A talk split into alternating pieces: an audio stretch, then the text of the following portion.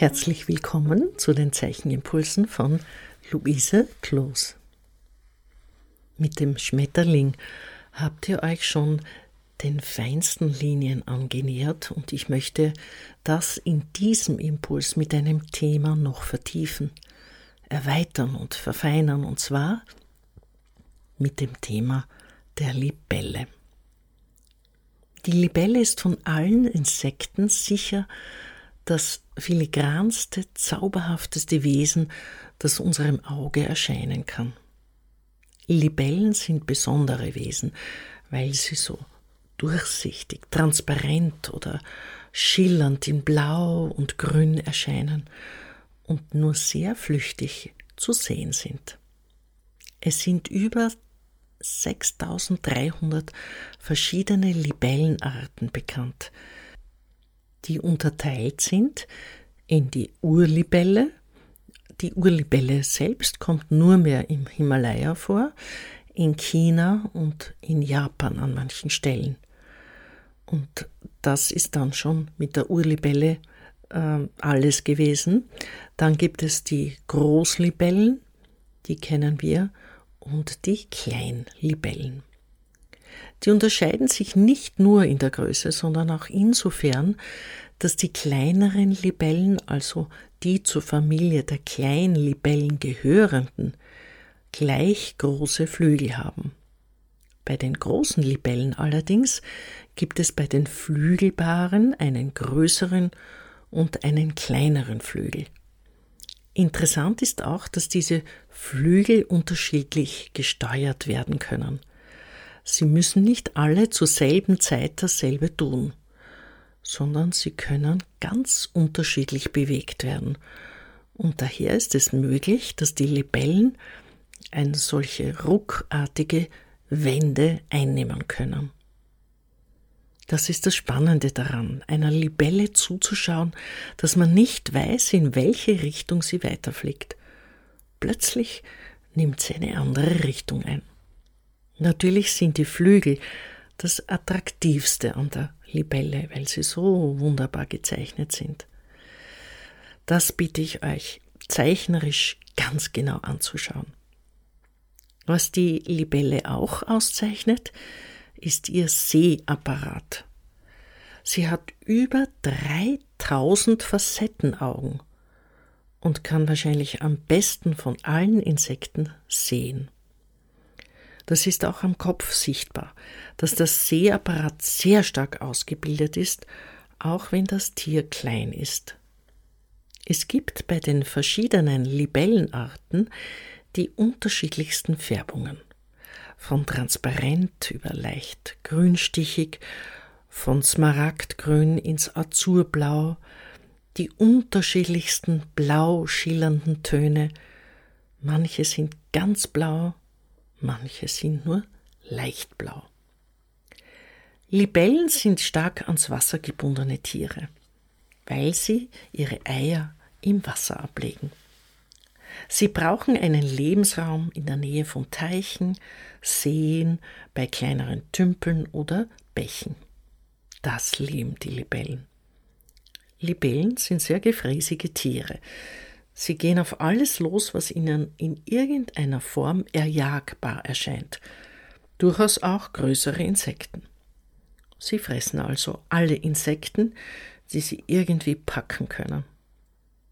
Umgekehrt haben sie auch Feinde.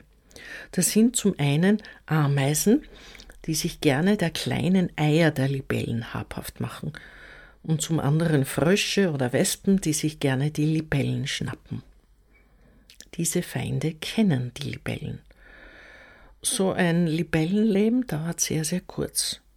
Sie fliegen in ihrer Pracht nur maximal sechs bis acht Wochen, manche sogar nur zwei Wochen. Wenn ihr eine Libelle seht, wisst ihr auch, das ist ein so kurzer Moment aus dem Leben einer Libelle. Dem Angesicht zu werden ist bemerkenswert. Das lässt einem auch die Zeitdimension eines Lebens sehr bewusst werden. Woher kommt der Name Libelle? Die Libelle bedeutet im Lateinischen das Gleichgewicht, die Waage. Und das ist einfach, weil sie in der Luft stehen können, weil sie mit dem langen Teil ihres Hinterteils sich auch gut still verhalten können und mit diesen bekannten Flügelbewegungen.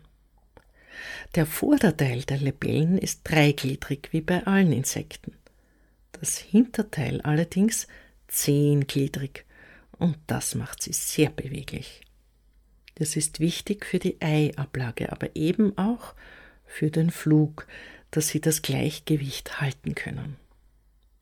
So ist die Libelle von ihrem Verhalten und von ihrem Können her ein vielfach interessantes Wesen.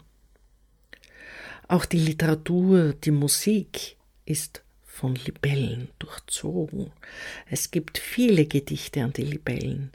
Bekannte Gedichte haben etwa Annette von Troste Hülshoff und Heinrich Heine über die Libelle geschrieben. Libellenflüge tauchen auch immer wieder in einzelnen Musikstücken auf, wie bei Camille Saint-Saëns und auch in der zeitgenössischen Musik.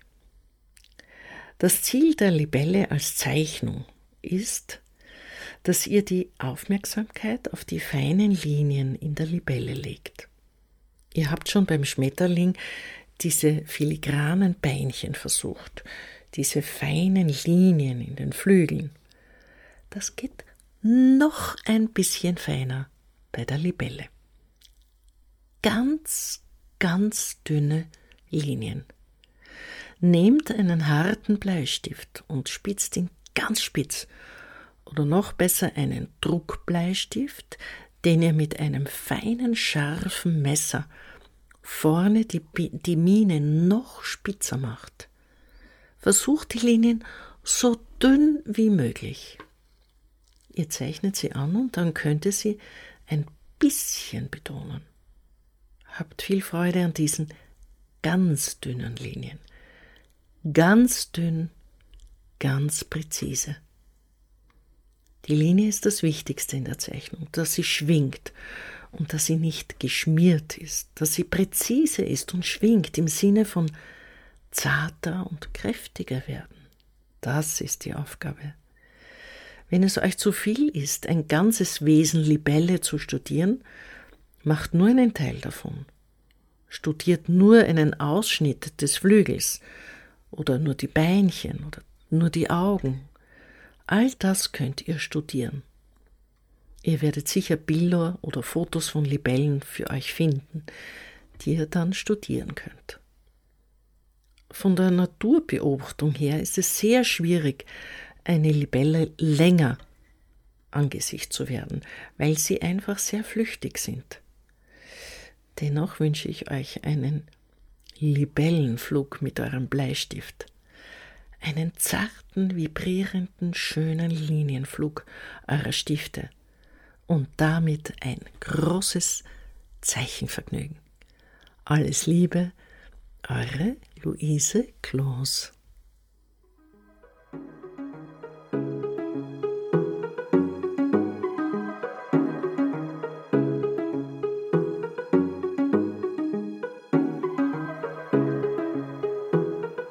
Dieser Podcast wird im Rahmen von Kunst und Kultur im digitalen Raum vom österreichischen Bundesministerium für Kunst und Kultur und dem Land Steiermark Kultur finanziert.